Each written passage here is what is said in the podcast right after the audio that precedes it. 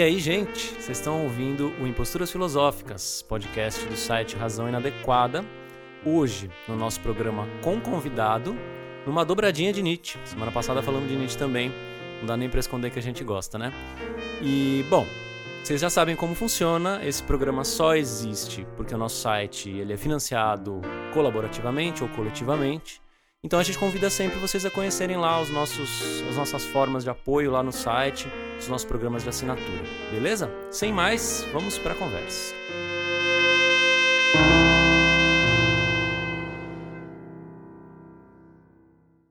Citação: É chamado de espírito livre aquele que pensa de modo diverso do que se esperaria, com base em sua procedência, seu meio, sua posição e função, ou com base nas opiniões que predominam em seu tempo.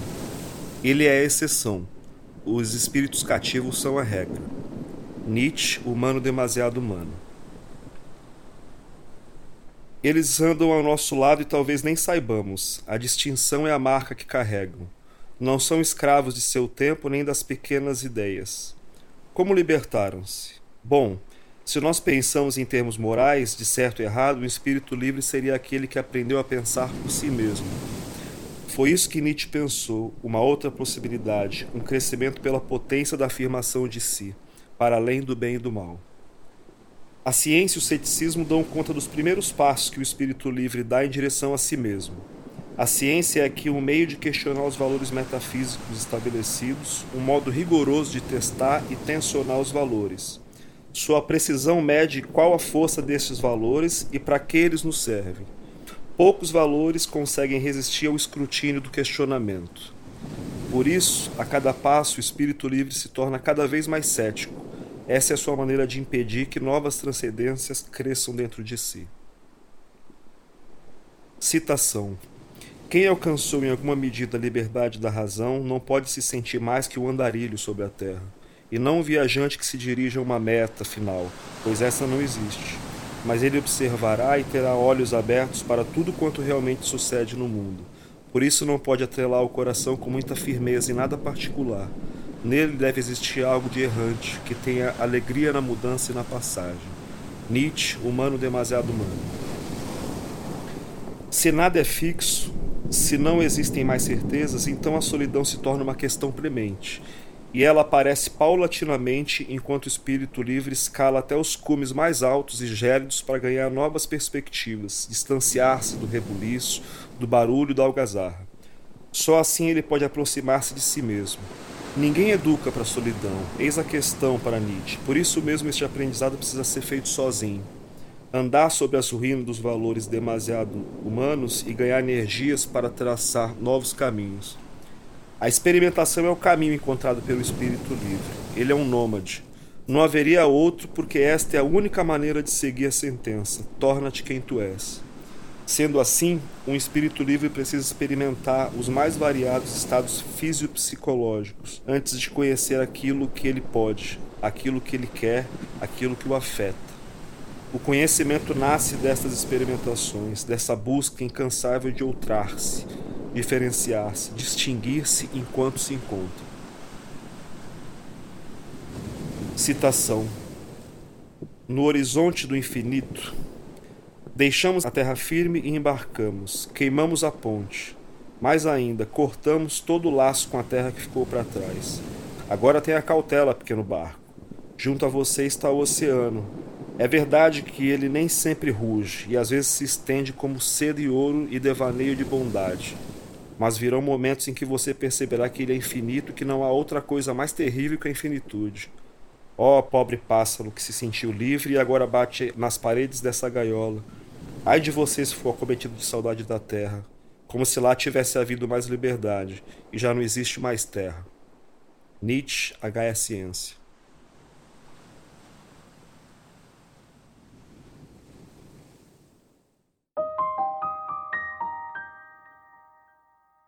Muito bem, imposturas número 58.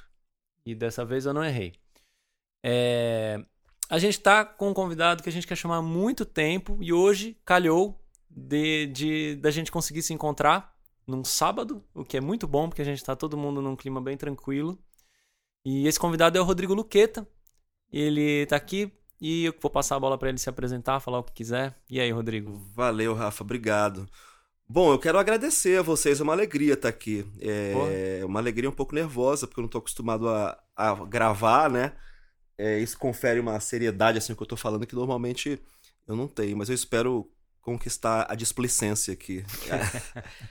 É, tô muito feliz de estar aqui. Brigadão e parabéns pelo site de vocês, pelos Obrigado. podcasts. É muito legal o trabalho de vocês. Valeu. De fazer a, a filosofia circular, colocá-la disponível lá para quem quiser. É muito bacana. A gente estava muito curioso de qual texto você ia escolher. Porque uh, uh, o Rafael até comentou: uh, caramba, achei que o, que o Luqueta ia um, escolher um texto do Deleuze. E a, a, gente sabe que você gosta muito de Nietzsche, a gente gosta muito de Nietzsche, tanto que é o segundo programa que foda-se, é. tá ligado? tipo, porque a gente também, também gosta muito desse filósofo. Mas eu queria começar talvez com uma pergunta de por que Nietzsche? Por que não Deleuze? O que, que você tá lendo no momento? O que, que tá te mobilizando? Legal. Então, cara, a, a, a questão de por que o Nietzsche, é a resposta é muito prosaica. É, tem uma pessoa que vai, vai ouvir esse podcast chamada Bárbara, que é minha amiga e que estava comigo ontem, que sabia que eu tinha tirado o dia para vasculhar o site de vocês, ela me chamou para passear e ela, a gente só se despediu uma hora da manhã e eu, o primeiro site, primeiro, primeiro link que eu achei no site de vocês foi o do Nietzsche, eu falei, vai ser esse. Uhum. Então eu disse sim para esse texto, foi o primeiro. E eu espero dizer o segundo, poder dizer o segundo sim hoje. Foi o puro acaso que me, que, que me, me, levou a esse texto. É, a culpa é da Bárbara. é, e eu tô, eu tô lendo, eu tô sempre lendo bastante coisa. As minhas leituras são, num certo sentido, é bastante parecida com o formato das coisas do site de vocês, né? A maneira como vocês estruturam os textos, vocês escrevem e colocam citação, mas não da mesma maneira que, o, que os trabalhos acadêmicos põem citação, como uma espécie de, de eixo em torno do qual vai girar o argumento uhum. daquele cara que está escrevendo. Uhum. As citações em vocês quebram a, a, a linearidade do que estava sendo escrito. E as minhas leituras são muito quebradas, assim. É, o que eu tô lendo hoje de, e que é, que, que é um pouco linear, que, porque eu, eu tô com cuidado lendo, é, é uma releitura de Em Busca do Tempo Perdido, do Proust. Nossa, que legal. É, é um, esse, esse romance me, me tocou muito, me toca muito. É, é, é poderosíssimo esse livro. Em mim, eu tô relendo ele. E, além disso, eu, eu, leio coisas assim separado por tema, né? Por exemplo, em política, eu tô lendo Como as Democracias Morrem, Nas Ruínas do Neoliberalismo, Legal. e relendo o, o, o, o, protestantismo, o capitalismo lá. O, Do Weber? É.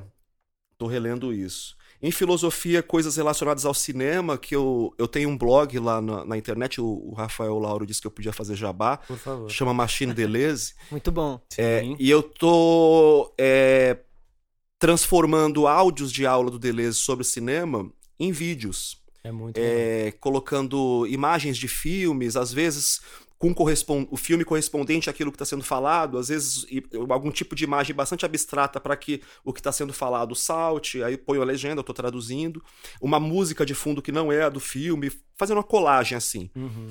E para fazer esse trabalho, eu, eu tava sentindo necessidade de Bergson, né? Porque o, o, a, os livros do, do, do Deleuze sobre cinema tá com Bergson o tempo inteiro, é muito forte é. lá. Eu estava sentindo falta e, e aí eu reli há pouco tempo a obra toda do Bergson e estou pensando em voltar, ler de novo, para fortalecer essa coisa do cinema. É, eu acho que é isso. Tem mais coisa lá, mas eu não lembro. Eu é, minha casa tem livro em tudo quanto é lugar. Eu, tô, é, eu não lembro nem o que eu tô lendo. É, manda, você manda aí? O que, que você. Não, eu, eu, eu ia comentar uh, em cima do que você disse que. Eu não sei, eu acho que tem, tem muito a ver com o texto, mas tem muito a ver com, com o que eu e o Rafael a gente tem feito no momento. Porque você escolheu um texto do Nietzsche para ler. Sim. E aí, quando, quando a gente começa a falar sobre isso, você abre para um monte de lugar.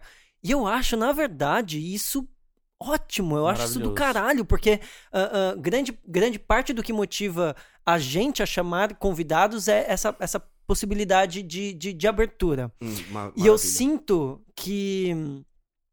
Seria muito menos interessante se eu perguntasse para você o que, que você tá lendo, você falasse, ah, eu tô lendo só Nietzsche. Ia, a gente ia ficar, a gente ia é. dar um passo para trás e falar, nossa, estranho, né? O cara, porra, o cara só lê Nietzsche. E, e, e, eu acho que isso tem acontecido comigo e com o Rafael, porque uh, acho que Nietzsche é um filósofo muito forte pra gente, é um filósofo que. É, é, eu, eu, sinto que a gente tá sempre encostando em Nietzsche de alguma maneira, mas a, a gente tem lido muita coisa diferente no, no, no momento. Uhum. Eu, eu, tô, eu tô lendo, eu tava lendo bastante coisa do Kant, eu tô lendo algumas coisas do epicurismo, de estoicismo, eu, eu fui mais pra, pra, pra filosofia helênica. O Rafael tá lendo umas coisas do Camus, vai Isso. inclusive sair uns textos sobre, sobre revolta, né? Isso. E, e essa sensação de carregar Nietzsche uh, uh, embaixo do braço, é como um aliado muito, muito potente que a gente tem, mas ao mesmo tempo tá sempre nômade, tá sempre dando voltas, tá sempre procurando coisas diferentes, né? Uhum. E a gente tá sempre contaminado dessa, dessa, desse, desse, pensamento, desse martelo nietzschiano, mas a gente não fica parado nesse lugar, sabe? Eu não sou o pós-doutorando em Nietzsche que sabe a terceira linha do Gaia Ciência do manuscrito sei lá. Não. A gente curte esse nomadismo, essa piração, né? Total. Eu, eu acho que isso é, é, muito bom, Rafa, você falar isso. Porque, assim, esse, esse pedaço, esse texto pequenininho que a gente acabou de ler aqui, ele termina com essa imagem do mar, né? Em outros lindo, lugares. Né? É lindo esse é, aforismo. É lindo esse aforismo. Essa questão do mar é muito recorrente no Nietzsche, de mar aberto. Tem uma outra. Um, um outro lugarzinho lá que ele diz gelo liso, para, paraíso para quem sabe dançar. Demais. É... O mestre das metáforas, né? Hum. Puta Exatamente. E, e o, que, o lugar em que eu acho que é mais interessante da gente ler Nietzsche é em nós. Porque o, o, essa questão do mar aberto, esse sentimento de não ter mais referência, de que Deus fez a mala e foi embora, de que, de que a organização, que, que Deus. A, as estrelas que, que nos guiavam, que davam, que davam norte para nossas bússolas, que já não estão mais aí, essa é a experiência do contemporâneo. A gente, eu, eu acho que a gente, em cada angústia que a gente sente, em cada inquietação que nos toma, ainda que a palavra Nietzsche, pensador Nietzsche, não apareça, ele está ali. Porque eu acredito que o, os vivos de 200 anos atrás não experimentavam, não, não viam o mundo como a gente vê hoje, né? Eles não, não se sentiam tão perdidos, eles não sentiam o mar aberto e o, o gelo liso. É, o Nietzsche está presente na gente em cada momento em que a gente se encontra diante de uma, de uma situação que não tem manual para ela. E a gente, a gente experimenta isso o tempo inteiro, né? Essa coisa de que o mar está aberto e de que não tem mais terra e que nós queimamos a ponte, é, não é uma frase de um filósofo. Isso aí está no nosso peito, às vezes está na nossa garganta, né? A gente lê Nietzsche. Muitas, eu acho que tem gente que leu Nietzsche sem nunca ter ouvido falar em Nietzsche. Experimenta, experiencia Nietzsche, né? Isso. É, é uma experiência do contemporâneo essa essa exigência da própria vida de que você crie valores, porque os que nos nortearam aí por dois mil anos já não estão mais funcionando. E mesmo quem ainda diz que acredita nesses valores, diz gritando, né? Você uhum. olha nos, nos, nos, nos, rostos de quem acredita nesses valores, nesses deuses, nessa moral, ele diz com tanta veemência, com tanto grito, que você desconfia que ele não acredita mais. Perfeito. A primeira oposição que está nesse texto é uma oposição muito bonita, que é entre um espírito livre e um espírito cativo. E é basicamente isso que, que você começou falando, né, é. Rafael? Que é. Seria muito estranho se a filosofia nietzschiana nos, nos cativasse, né? Fosse alguma coisa. Ela nos cativa no sentido afetuoso, né? Que a gente usa essa palavra é, né? no português às vezes como no, no sentido afetuoso, mas, mas não é essa a questão, é no sentido de, de cativeiro, né? Como Sim. se fosse um cativeiro do pensamento. E muitas vezes a filosofia caiu nesse problema, né? De que a gente lê algo que acaba nos aprisionando como visão de mundo. E isso é tão ruim. Isso é, isso, muito, isso ruim. é muito ruim, porque por mais que a gente tenha determinadas concordâncias e determinadas hum, ressonâncias com uma visão de mundo de um filósofo, como é o caso, no caso nietzschiano, parece que a gente está sempre acabando de fazê-la, né? Ela está sempre em ato, como você fala, ela está sempre querendo algo em, em, naquilo que a gente está lendo, ela está sempre em ato, né? E aí a gente. O, mais interessante, na verdade, parece, nesse, eu, eu e a gente está muito nesse momento, é. Nossa, olha esse Nietzscheano aqui, esquisito como ele é, né? O Camus é um Nietzscheano muito esquisito. Um, eu, eu nem sei se dá para chamar ele de Nietzscheano. Tem gente que não, tem gente que sim. Eu mesmo tô nessa briga, tentando entender e falo, caramba, Que legal isso. Que legal isso. Que legal que a noção de absurdo não é a noção de niilismo. Você pode falar, ah, é parecido, é parecido, mas não é. E um mundo novo abre desse não é, né? E é legal a gente se permitir, como espíritos livres, de transitar nisso, de transitar nisso, ir voltar e tentar dar mais vida ao pensamento, um pouco mais de dinâmica no pensamento, né? Um, a gente, por que que a gente respeitaria um, né? Qual, qual, qual é a necessidade que um pensamento tem de ser respeitado? Exatamente. O... Se, se as questões que um filósofo coloca e responde correspondem exatamente às questões que você tem, você tá com algum problema, né? Você não encontrou suas questões. Exato. Porque aí acaba, né? é- Você põe o ponto final e acabou. Exato. O, o pensamento do, do Nietzsche, o pensamento do Deleuze, o pensamento do Spinoza surgiram de problemas que eles encontraram, né? Torna-te quem tu és. Eles se tornaram que eles eram, encontraram as questões dele e ou eles davam resposta para aquilo ou morriam. Mas a gente chega e fala, ah, dá aí minhas questões.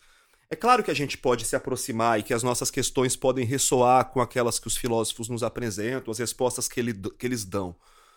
Mas se ela se encaixa perfeitamente é porque você não encontrou as tuas. Porque É. você é um ser irrepetível, cara. Você é um corpo único que tá existindo só agora, vai morrer e nunca mais vai voltar e nunca outro vai ser igual. É impossível que as tuas questões sejam as mesmas que o Nietzsche sempre, né? No- se tá encaixando perfeitamente é porque você não se achou. Você não achou a sua singularidade. Você é outro ser. Você, você vive em outra época. Você tem outros problemas, né?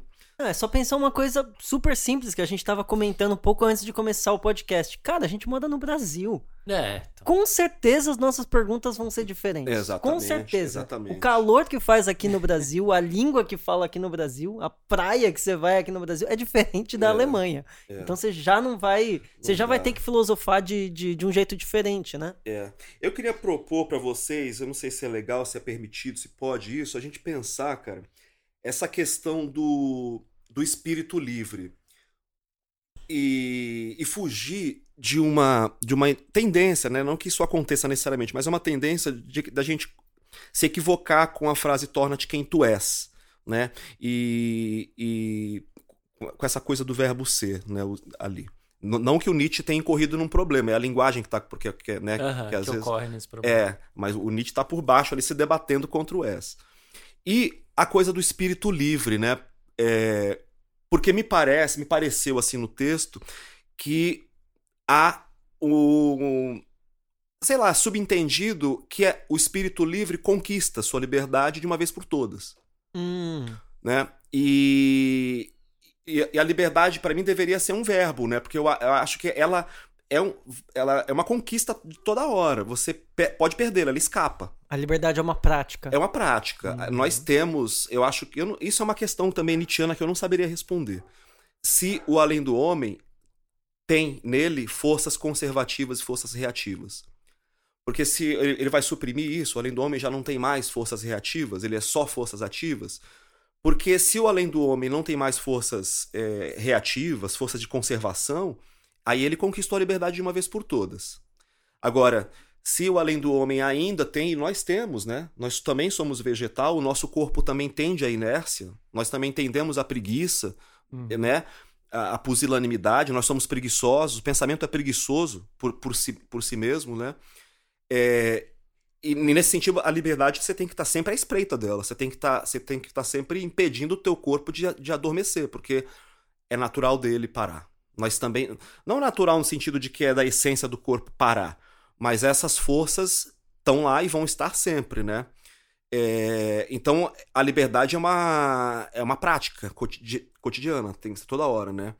Ativar, porque eu, eu não distingo o, o espírito livre como uma pessoa e o espírito cativo como Isso. outra, né? Eles, Uhum. eles habitam, eles nos habitam os dois, né? Uhum. E, e colocá-los em guerra é importante. Total. E, e aí, juntando com essa coisa do mar aberto, né? É como se o nosso contemporâneo ele empurrasse as pessoas a serem espírito livre. Quando, quando, quando, quando os valores no mundo contemporâneo, quando Deus morre, quando, e, como- quando tudo aquilo que estava pendurado em Deus cai junto, você é obri- aí entra o Sartre, você está obrigado à liberdade. A liberdade vai ser uma condenação. E o que a gente vê no Brasil contemporâneo, né? A, a- a polarização profunda é daqueles que dizem gelo liso, paraíso para quem sabe dançar. E nós temos aqueles outros, não, gelo liso coisa nenhuma, vamos voltar pra terra, vamos voltar. E estão com ódio querendo voltar, né? O conservadorismo, na verdade, é, um, é uma vontade de voltar. Uhum. Uhum. Os valores já não estão mais aí, Deus não está mais aí para me, me consolar. E ao invés de falar, que bom, né? Vamos fazer uma festa. A gente fala, não, vamos chamá-lo de volta. E ficam gritando para que Deus volte. Né? É, nesse sentido, eu acho que o, que o mundo contemporâneo é interessante aí, porque há uma forçação de barra por parte da época de empurrar as pessoas para a liberdade. Eu, eu, acho que a gente não via isso há 150 anos atrás, né? É, a, a, a, grande força, vamos dizer assim, social, estatal, era no sentido de organizar, disciplinar, né? adestrar, formatar, formar, juntar. E hoje é um liquidificador aberto à sociedade. Uhum. E é, é, terrível essa experiência, é angustiante, mas ela nos coloca de, de cara para o exercício da liberdade. Cara, vai, meu. Aproveita que Deus morreu, tira a roupa, entra no mar. e tem gente querendo voltar para a terra, se amarrar no. Né? E, aí, e, e, aí eu acho que é um grande conflito. É por isso que a gente não se entende. É por isso que é tão profundo, né? A, a cisão, a, a polarização. Isso que a gente chama de polarização e que se expressa lá na ponta, em termos políticos, e que já na ponta, em termos políticos, não é algo sutil, é violento, né? A gente se, se pega de, de vontade de um matar o outro é porque num nível profundo não, não tá em jogo só um escolher um partido e outro escolher outro partido. Um escolher uma, um modo de vida e o outro escolher o outro. É. E aí é, é, mais radical, né? A gente se inquieta com a, com a morte perto da gente, as pessoas que, essas pessoas que querem voltar, que não querem aceitar um movimento que é vital. O contemporâneo está diante disso, a gente tem que dar conta disso, é a nossa época. E nós estamos diante de pessoas sabe, estupidamente, bovinamente querendo lutar contra o século e voltar para o século passado. E você fala, cara, é muito grave, é muito sério isso. A gente tem que criar um, um mundo novo, a gente tem que criar uma sociedade nova. O mar está aberto para isso. Vamos uhum. inventar, né? Uhum. E, e essas pessoas assustadas com o que está acontecendo, assustados com as novas subjetividades que emergem, assustados com a novidade que surge, se desesperam querendo voltar. Querem pegar em armas para voltar. Né? Elegem alucinados para voltar. Como se um Bolsonaro fosse capaz de parar o, o século. Não vai parar, querido. Te, né, seria, seria cômico. Eu adoraria dar risada do Bolsonaro é, enquanto ele é atropelado pelo trator da época. O que é triste é porque ele vai matar muita gente é. antes de morrer, né? Isso essa, que é terrível. Essa é a tristeza. Eu de, voltaria na questão da liberdade. Achei muito, muito bem colocada. Se a gente pensar nessas virtudes que esse texto apresentou muito em suma, né? A gente poderia pegar com muito mais qualificação na, nos textos nietzschianos, mas essas três virtudes que estão no texto, ceticismo, solidão e a necessidade de diferenciar-se, né? Que está muito ligado à ideia de solidão, a gente vai ver então aqui uma, uma clara noção de liberdade como exercício, como prática, como, como você falou, Rafael. Porque ceticismo é justamente o contrário de dogmatismo. Tem a ciência também, faz um elogio da, ci é. da ciência. É, né, sim, assim, ele era muito. Né, Nesse... E aliás, é, é a juventude. Esse do... Nietzsche do segundo período. É, exatamente. É uma, ainda é uma certa juventude é. nietzschiana, né? Muito, muito ligado à ciência de um jeito novo. Mas essa oposição ao dogmatismo é justamente essa, essa, é, essa conquista do estacionário, né? Essa, a ideia de ceticismo é colocar sobre questão. Então a liberdade não é plena. Se é sempre uma questão, né? Então a gente já teria uma primeira questão para a liberdade a ideia de solidão. A ideia de solidão para que haja algum tipo de hum, reflexão no sentido de trabalho sobre si.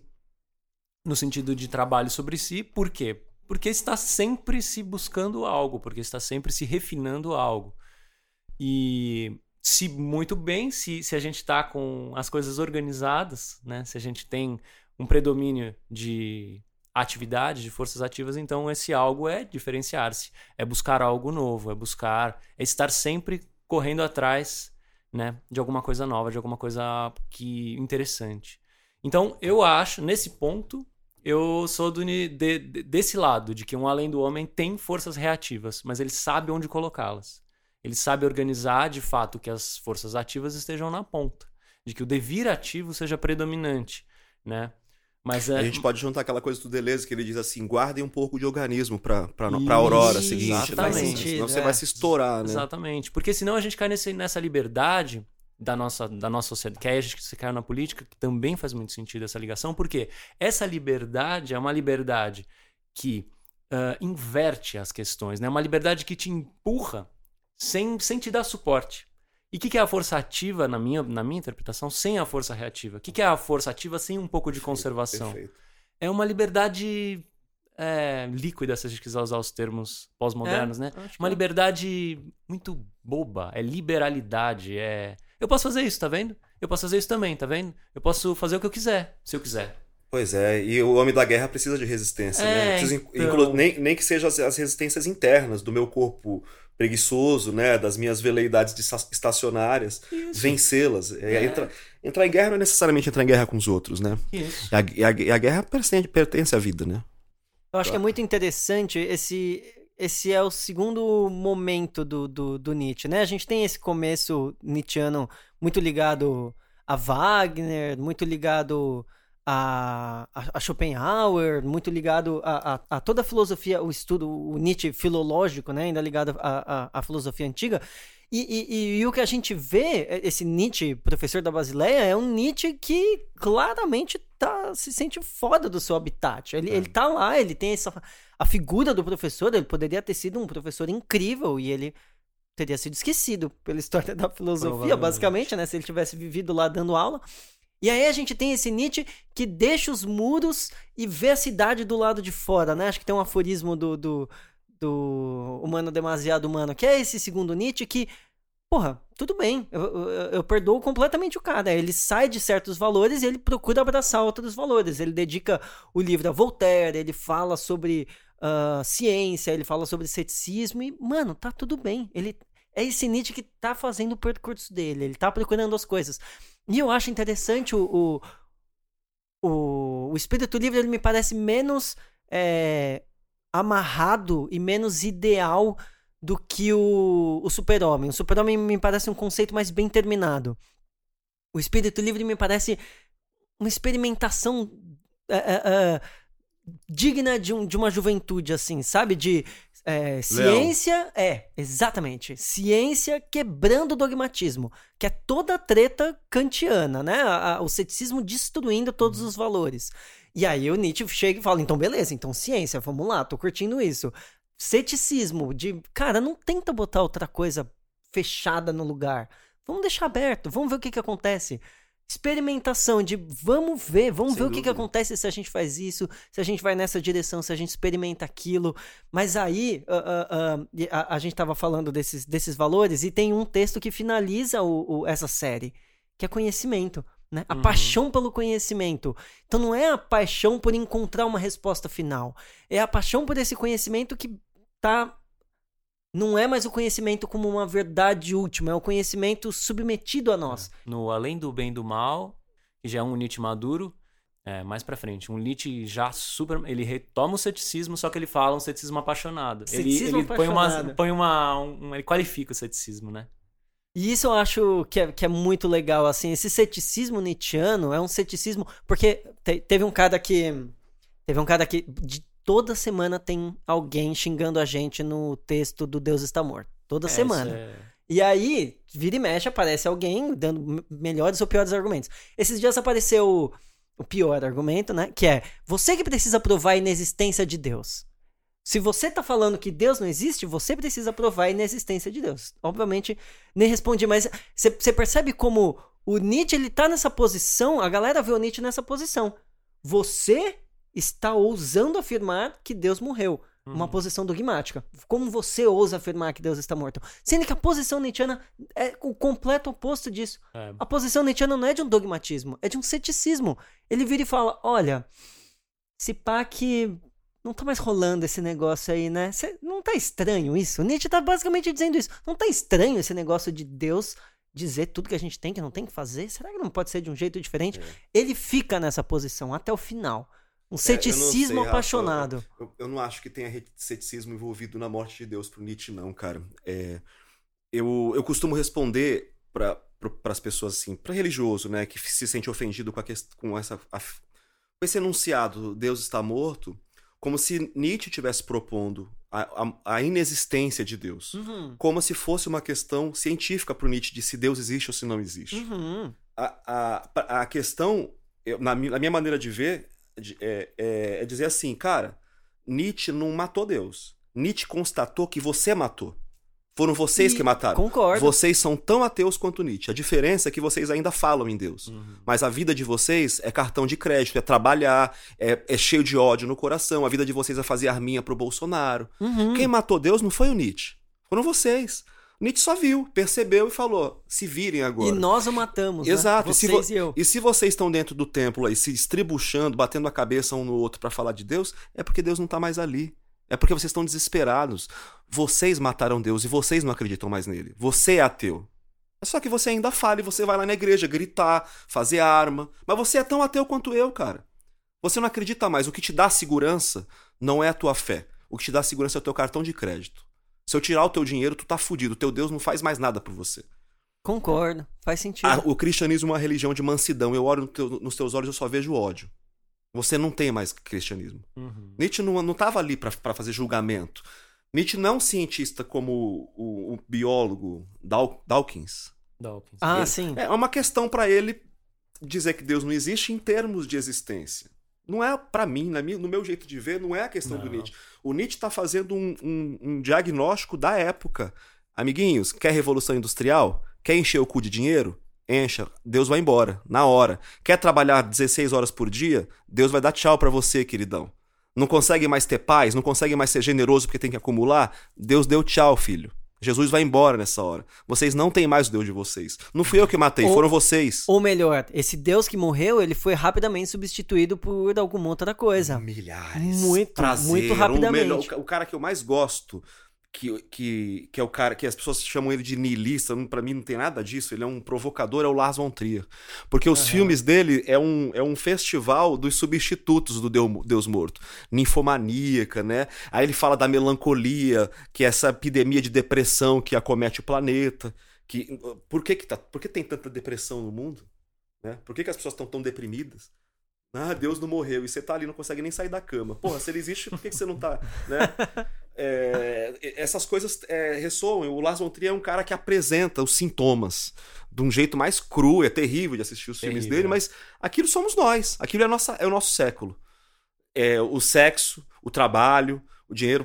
Por isso que a gente é, é, agarra essas coisas com tanta intensidade, ou com a intensidade des- desesperada, né? Porque é uma coisa que é perempta, que é uma coisa que é uma coisa que passa, né? que, que dura pouco, o prazer nunca dura para sempre, e que a gente tenta é, usar isso como substituto de um infinito. Deus era infinito, não era? Você vai trabalhar até morrer, porque isso não vai substituir Deus. Não é aí que você vai.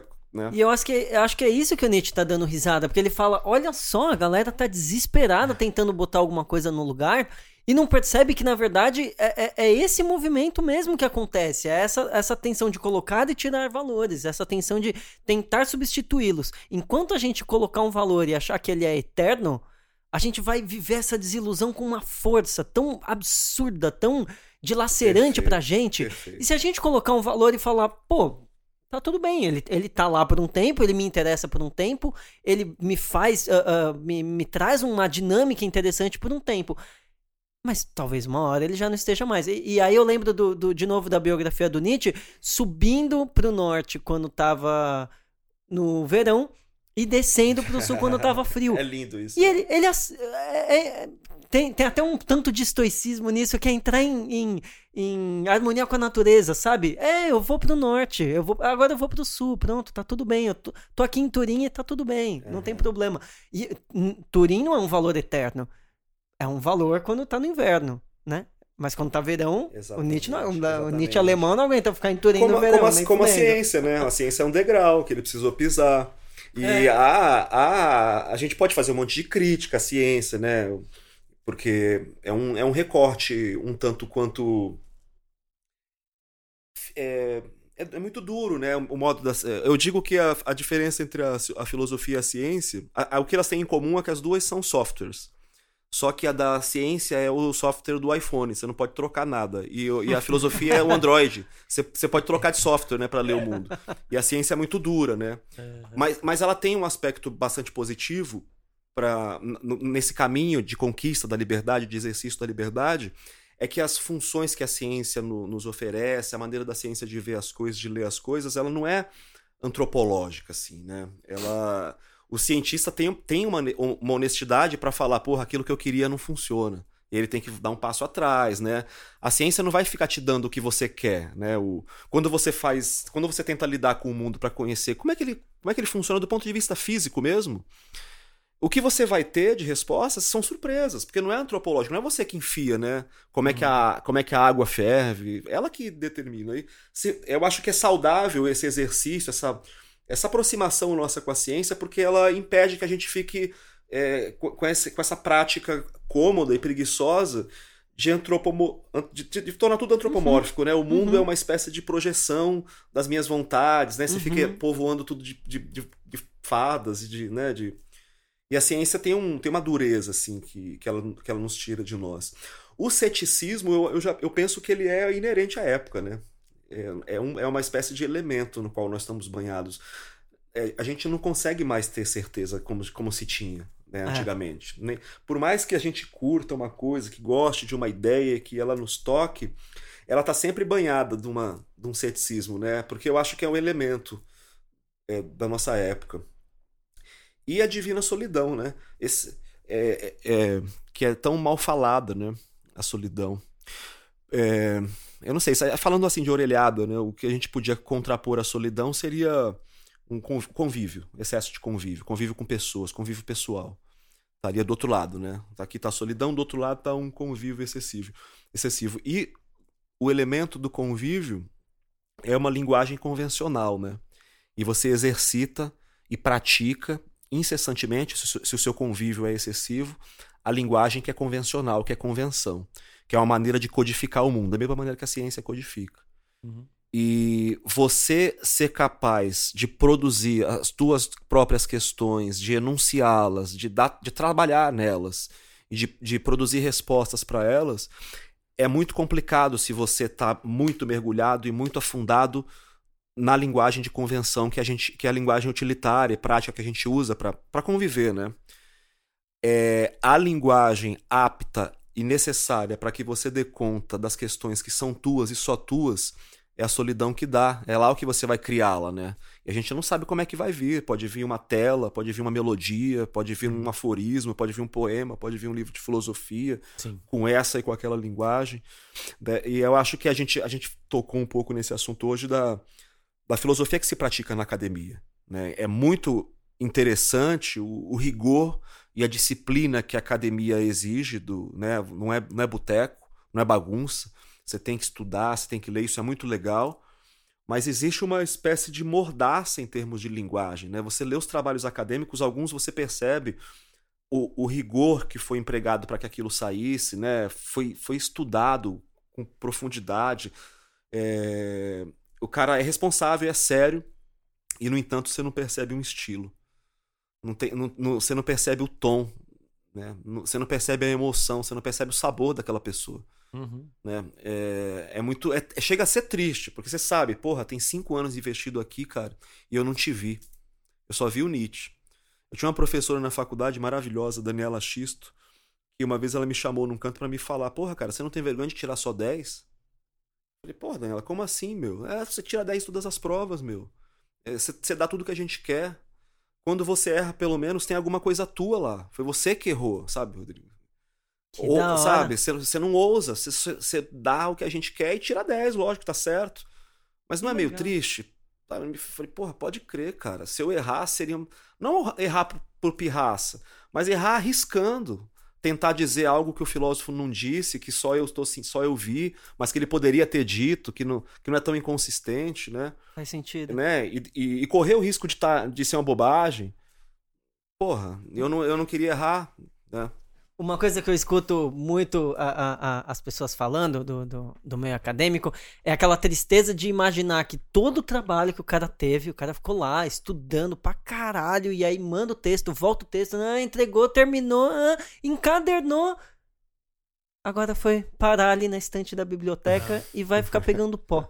Isso é desesperador. Pensar é. isso é desesperador. O cara se matou para fazer o bagulho. Adeus, toda a sanidade mental, todas as pessoas, né, que fazem mestrado ou doutorado se fodem nessa questão.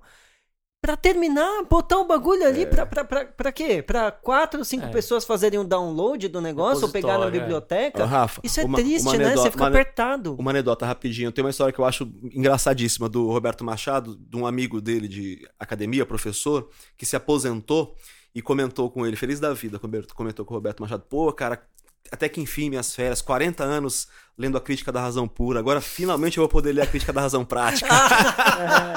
Caralho! que tristeza. ah, não, mano. Foda, muito foda isso. É, eu queria voltar num ponto muito interessante, que é ainda na, questão da solidão. É, quando a solidão propicia o conhecimento de si, o conhecimento sobre si. E esse conhecimento sobre si, ele tem uma, uma grande questão, eu acho, que ele é incompreensível ao outro, de certa forma.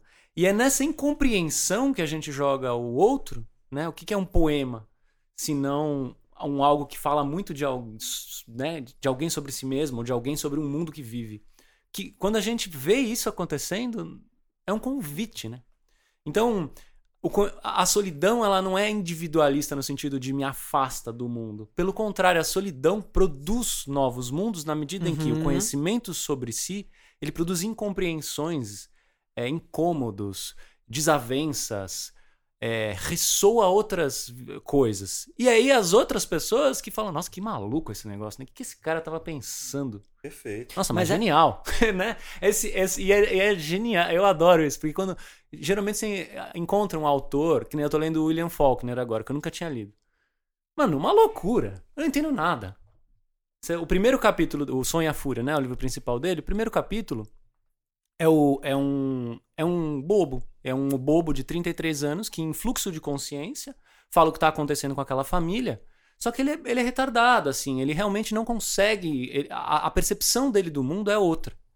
Então você lê, você não entende nada, basicamente. Apresentam-se os personagens de uma maneira confusa. Os afetos que ele sente em relação a cada um deles chegam bruto, assim. Ah, ela tinha cheiro de flor.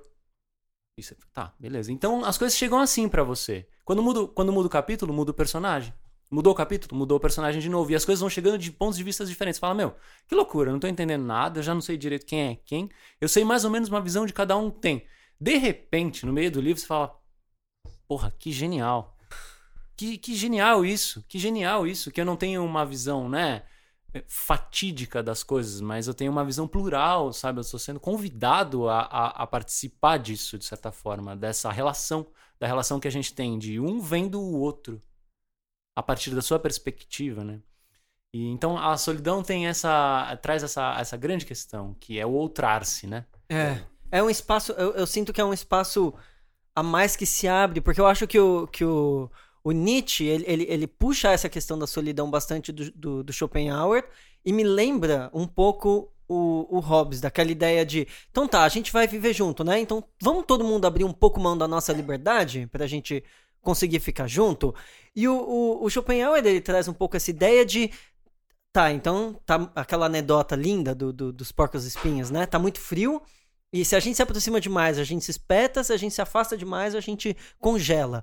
E eu, eu sinto Nietzsche falando: a gente precisa desse espaço, a gente precisa conseguir esse espaço, porque senão fica aquela, senão fica aquela história do de todos os, os porcos ali apertados para irem pro matadouro, sabe? Todas as galinhas apertadas ali para morrer junto, tudo é. igual. O e gado. o Nietzsche fala, o, o gado. é, exatamente. O... E a gente precisa desse espaço para crescer, a gente precisa desse é. espaço para criar uma forma diferente. Sim. Senão a gente se encaixa que nem as pecinhas do quebra-cabeça e acabou, é. sabe? É. Foda-se. É. O... é uma questão do Proust essa. É... Falando assim de orelhada com as minhas palavras, o Proust diz que se cada, cada pessoa fosse capaz de acessar é, o, o, a maneira única, singular que ela vê o mundo e pudesse expressar, todo ser humano seria um artista. A gente, cada, cada o, o Mano Brown tem uma coisa, né? Ele fala assim: cada favelado é um universo em crise.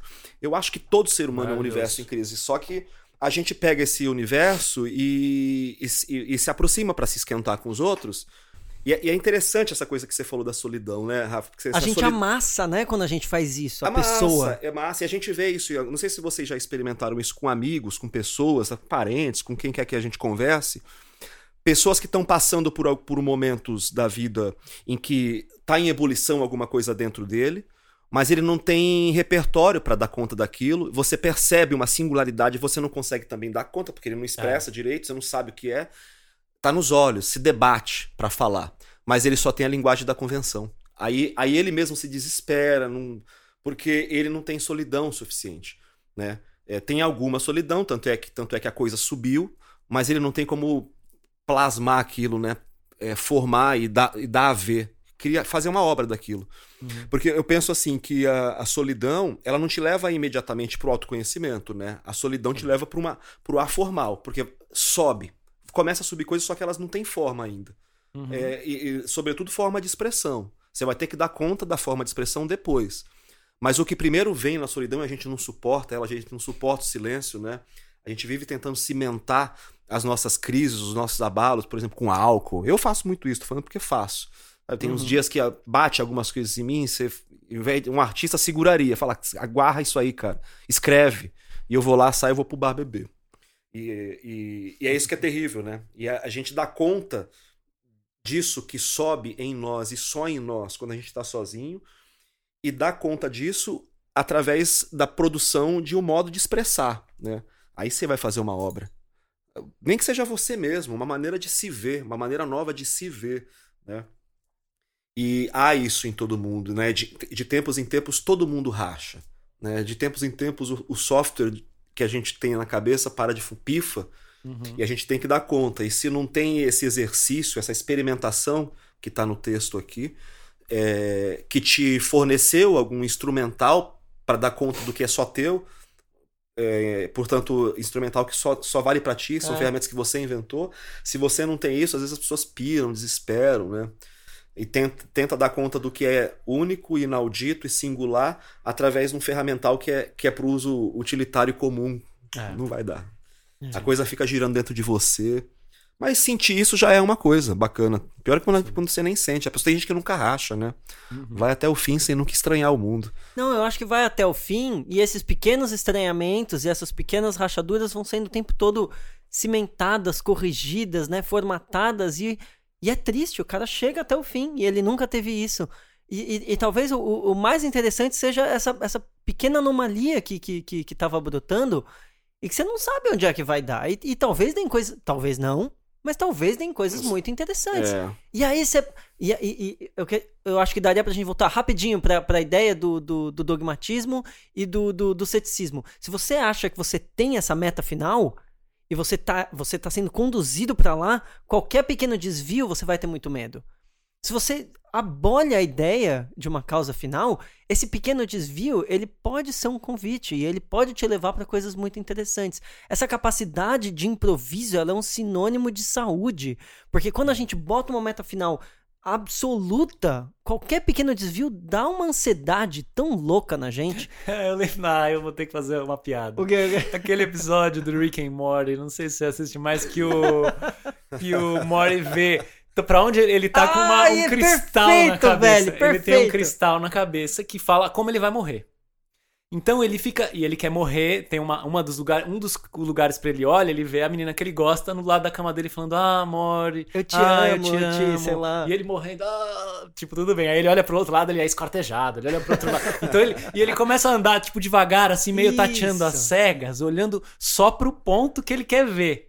E aí, qualquer desvio, qualquer coisa que acontece. E, tipo, as coisas vão dando muito erradas, assim, vai dando, tipo, uma coisa absurda, assim. Mas é isso, esse é cristal na isso. testa que fica guiando a gente pra um final que. E você perde completamente a capacidade de improviso. No Perfeito. final, o episódio, tipo, era, ela era fazendo caridade, sabe? Ele tava é, no asilo. Ela nem ela sabia foi, quem ele nem era. Nem sabia quem ele era, sabe? Tipo, afinal, sabe? Pff, subverteu completamente. E Mas, isso, desculpa, isso que piada. é muito. Não, é isso que é bom de não ter de é. não ter uma meta final. Isso é bom de não ter um cristalzinho isso na cabeça é, que diz é pra onde você tem que ir. Conferir ao devir o estatuto de ser, né? Jo jogar com os acasos. Né? Esse texto que a gente tá trabalhando hoje, porra, ele é fruto total acaso. O site de vocês tem um monte de link. Eu cliquei em um lá, pô, vai ser esse, te mandei. E, e olha o que ele rendeu. Se eu tivesse escolhido com critério, talvez. E o espírito cativo ele vai só naquela direção. Sabe? Ele, ele vai tocar, ele só sabe tocar uma escala e ele vai tocar essa escala. E se você escolher uma outra música, ele não vai mais saber o que fazer. E o espírito uh, livre, ele fala: Qual que é a música mesmo? Nossa, Qual que é o tema se mesmo? felicita, se Ah, vamos lá, felicita. vamos lá, então, inclusive, inclusive as, as ruínas e as catástrofes, né? Porque é, como a gente estava falando no começo, como há em nós forças conservativas e co- forças reativas, essa, essa porção vegetal em nós, ela não é desprezível, ela tem um poder, ela atua sobre as nossas vidas e efetivamente nos impede, né? A, nossa, a nossa porção libertária, as nossas populações libertárias na cidade que nós somos, não vence sempre, não vence em qualquer lugar. E muitas vezes as forças conservativas é, te atarracham em determinadas coisas que só as catástrofes te tiram de lá. Sim. E se você, de alguma maneira, está afinado com essa ideia de que é, é através do movimento que, que algo novo se cria, você diz sim para catástrofe. Se não fosse você, eu teria ficado ali. Ainda bem que. Uma heresia, ainda bem que minha mãe morreu, sei lá, sabe? Você aprende, é, você aprende a viver o acontecimento. É. Aliás, eu, eu lembro, eu fiz essa, essa, essa brincadeira, eu lembrei do, do- de como o Fugante, como eu conheci o Fugante. Que o, o, o Fugante, ele foi dar uma palestra na, onde eu estudava, e eu juro por Deus, ele subiu no lugar pra dar a palestra, né, ligou o microfone, ele olhou pro cara que chamou ele, olhou assim pro lado e falou, qual é o tema mesmo? Ele não sabia qual era a porra do tema, ele não sabia o que ele ia falar. Não, E aí o cara, o cara que chamou ele pôs a mão assim na cabeça e falou, puta que pariu. Aí ele olhou assim pro Fugante e falou, é, ele falou qualquer coisa assim, tipo, ah, é Foucault e as instituições totais, não sei o que lá. E, o- e o Fugante pegou, ah, tá bom, então. Então, é, Foucault. E aí ca- e ele começa exatamente assim, que ele, ele funciona assim, ele é totalmente na é uma intuição. sintonia. ele vai, e aí ele começa, ele não sabe o que que é. Jo- Já sabe Cara, jogar, já sabe ele- jogar. Ele Já podia, jogar. imagina, o cara que chamou ele podia ter falado qualquer coisa. Deleuze e o futebol americano. Sabe? Qualquer merda. Eu eu tenho certeza que o Fugante ia virar. Hum, tá bom, Deleuze. Futebol americano. Ele ia falar. E é essa capacidade de habitar o conhecimento que um filósofo acadêmico desses mais pesados abre o, o, o Kindle dele, o tablet dele, o computador dele, tá o texto lá. Se ele perder o texto, fudeu. O cara É, não sabe mais o que falar. ele não vai mais conseguir. É, se o cara não consegue fazer isso, né, jogar pro- ou, ou tá nesse estágio, nesse nível que o fugante tá, Pra fazer isso em público, pô, é compreensível, porque a gente fica nervoso, tá cheio É, de gente claro. lá. Sim, Inclusive sim. a gente pode, a gente tava refletindo antes de começar, né, por que, que a gente fica nervoso ao falar de filosofia, mas não Aham. fica a falar de futebol? Uhum. Por que, que, por que, que as questões do saber eh, nos tensionam, né? É um, porque é um ambiente um tanto quanto insalubre, parece um tribunal, né? Eu vou, falar- vou falar de filosofia e medo. ah, parece um monte de Sagrado. Sérgio Moro pra, pra me julgar. e não, não precisava ser assim, né, meu? Enfim, mas aí é, é compreensível, essas linhas de poder estão aí se misturando com o saber e, as- e que o cara não consiga ser tão jogador, jogadados, né, numa palestra, beleza, mas quando ele não é capaz de fazer isso sozinho, né, de, de jogar, jogar com o que sabe pra. O que, que eu vou escrever? Sabe, deixar que as coisas te afetem, abre o Facebook, olha um troço lá, fecha o Facebook e vai escrever, junta o Facebook com um livro, conecta a televisão com, né, com, com a música que você está ouvindo, e, e- e aquele, todo aquele repertório que você tem de leitura, né? é, eu tava falando isso com uma amiga ontem, né? O nosso passado, não, ele, ele tá todo disponível pra gente, em algum lugar a gente não sabe qual, mas a gente só tem acesso àquilo que o presente solicita, né? O presente está intimamente ligado com a memória, Uhum. né? Tem coisas que eu não vou lembrar agora, e amanhã tá presente aquilo que eu preciso para lembrar, e aí eu, eu vou e lembro. E uma maneira da gente fazer esse, esse mundaréu de coisa que a gente sabe ficar à nossa disposição é se mexer, é se encontrar, É. né? É, se- é se pôr, é se pôr na, na, na numa linha melódica, se pôr no- numa leitura de um poema, conver- vir aqui conversar com vocês. Uhum. né? Eu, eu tô, eu tô falando assim, eu nunca tenho a oportunidade de falar assim do jeito que eu, do jeito que eu tô falando. Tô vendo um outro Rodrigo aqui. Uhum. E só, só, só funcionou e só vai funcionar porque vocês estão aqui, que a gente tá falando, assim, né? Se eu não tivesse encontrado com vocês, eu não teria sabido, né? Que eu sou capaz de falar. Pô, você pode falar, cara. E é esses estímulos a mais que, que, que eu acho que, que possibilitam esse, esse espírito se libertar, né? Senão ele fica o tempo todo preso no- É. na É, casinha, e o- na gaiola, né? O conhecimento a serviço da vida, né? A serviço é até um termo ruim, né? Um conhecimento a favor da vida, talvez seja melhor. É dinâmico. Só pode ser dinâmico. Porque se tem alguma coisa que a gente consegue perceber na vida, é essa dinâmica. É, Exatamente. é movimento, né? Exatamente. É movimento. A Talvez- vida, a vida é, ela é- o- se serve da matéria, né? Ela se veste de matéria, mas ela não aparece nua. Então ela se veste de matéria, mas a vida não é matéria, né? Ela perfura a matéria e tenta fazer giros ali, fazer uma dança. E a matéria é idiota, ela, ela é preguiçosa. Nós somos matéria também. E a, a questão toda é favorecer isso em nós. Porque ela não vai aparecer nua. A vida nunca aparece pelada. Ela se serve de matéria, se veste de matéria. E a gente tem que preparar o nosso corpo para receber. Porque o, a, a, matéria de que é feito o nosso corpo é imbecil. Né? Ele não quer, ele quer parar. Né? A vida antes de se distinguir né, em vegetal, animal, era uma coisa só. E, e, e, a mesma vida que faz as plantas é a que, que é, é, a que nos faz. Há elementos vegetativos em nós, né? A gente tende à inércia também. Não que, a gente, não que isso seja essencial a nós, mas isso também, isso também existe. E favorecer a vida é chacoalhar, né? As moléculas, ser mais molecular do que molar. Uhum. Porque senão ela não passa. Senão ela não passa. Aí é essa coisa de você estar tá à espreita, né, cara? Experimentar, ver. O, é, né? o pensamento não é nosso, né? É a vida que pensa. A gente só coloca a cara ali na janela para que ela pegue, porque não é nosso. E, e, e aí é, é, encontrando, encontrando. Vencer o cagaço de vir falar aqui na razão inadequada, vir aqui, cara, né? Do que ficar lá com a minha bunda em Santos. Nada. A, a, a gente tem um, um bloco final bloco final. Que é um bloco é uma sur... surpresa. É um bloco surpresa. A gente nunca fala, senão os convidados não viriam. pergunta é... surpresa, esse é, é, o nome é agora. É uma pergunta, pergunta surpresa. não tem nome esse bloco. Pergunta maiêutica, pergunta, é uma pergunta. A gente, ao longo da conversa, a gente vai pensando alguma coisa para perguntar pro nosso convidado, que é um convidado sempre especial. Você pensou alguma coisa, Rafael? Não. Não? Eu não, pensei uma surpresa. coisa que é uma pergunta Ainda. muito aberta. Ela é uma pergunta muito aberta, nada intimidante, não, não é minha intenção intimidar, muito longe disso. É pelo prazer da conversa. Eu queria perguntar para você. O que, que é a filosofia? Que maravilha. Eu costumo.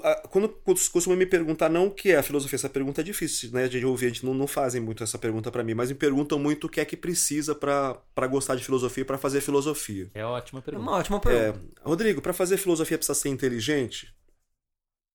Eu costumo dizer algo assim. Não é sempre assim é preciso que você tenha a razão inadequada. Quando a tua razão é adequada, a filosofia não te serve para nada. Você precisa da filosofia porque você porque isso que está aí diante de ti não você não, não, não, não, se adequa, não funciona, não faz sentido e você tem que criar sentido. E a filosofia é, um, é, o, é a ferramenta que a gente tem para produzir sentido, para que isso faça sentido. É, o inapto para a filosofia não é o ignorante ou o burro, é o bem adequado, é a razão adequada. Filosofia é a razão inadequada. Porra, me sinto então. Eu me senti super bem, bem contemplado. É, contemplado com a resposta. Maravilhoso, maravilhoso. Deixa eu perguntar pra vocês, vocês gostaram? Foi legal? Curtiram? O papo? Opa, Estamos super certeza. contentes. Que bom, que bom. Eu também fiquei. Tô muito alegre, tô feliz. Gostei que do que rolou. Obrigado, gente, pelo convite. Obrigado, A gente foi que agradece e já tem o convite pra você voltar. Sim, quando, quando você estiver em São Paulo, cola aí. A gente tem um, um, um, esquema assim: a gente tem um, sempre episódios sem convidado e episódios com convidado. A gente vai alternando.